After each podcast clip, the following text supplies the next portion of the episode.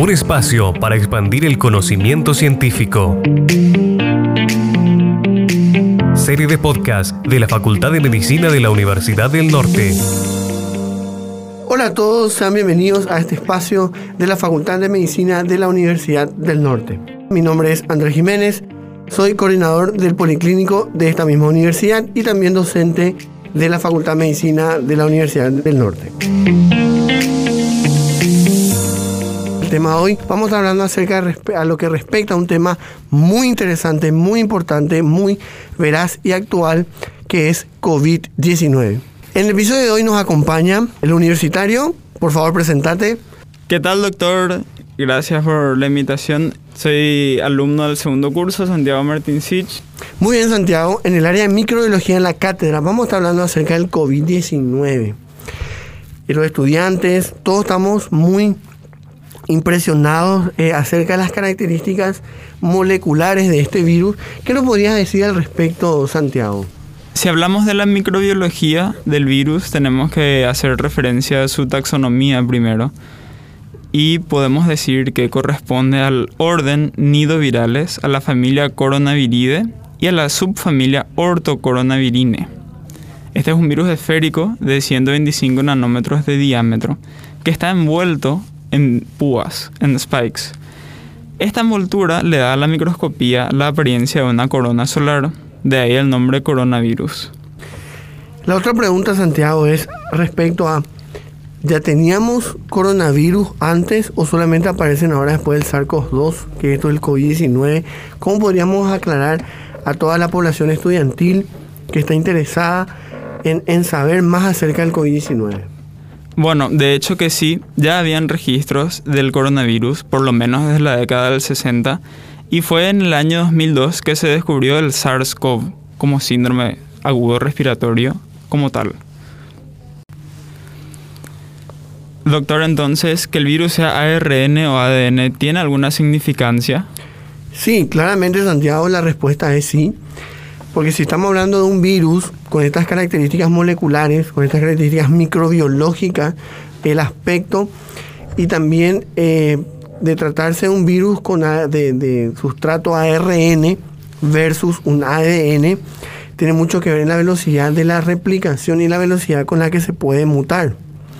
Es por eso que a este tiempo de la pandemia hablamos de ciertas variantes y hablamos de ciertas mutaciones no más si, se trataba probablemente de un virus ADN, entonces probablemente la velocidad con que estas mutaban iba a ser más y hoy día íbamos a tener variantes en demasía. Hoy contamos actualmente la alfa, beta, delta, que es la que se está posicionando a nivel mundial, la gamma y la epsilon. Entonces podríamos inclusive repasar todo el abecedario griego y volver a, a repasar otra vez de, un, de nuevo todo lo que es el, el, abecedario griego.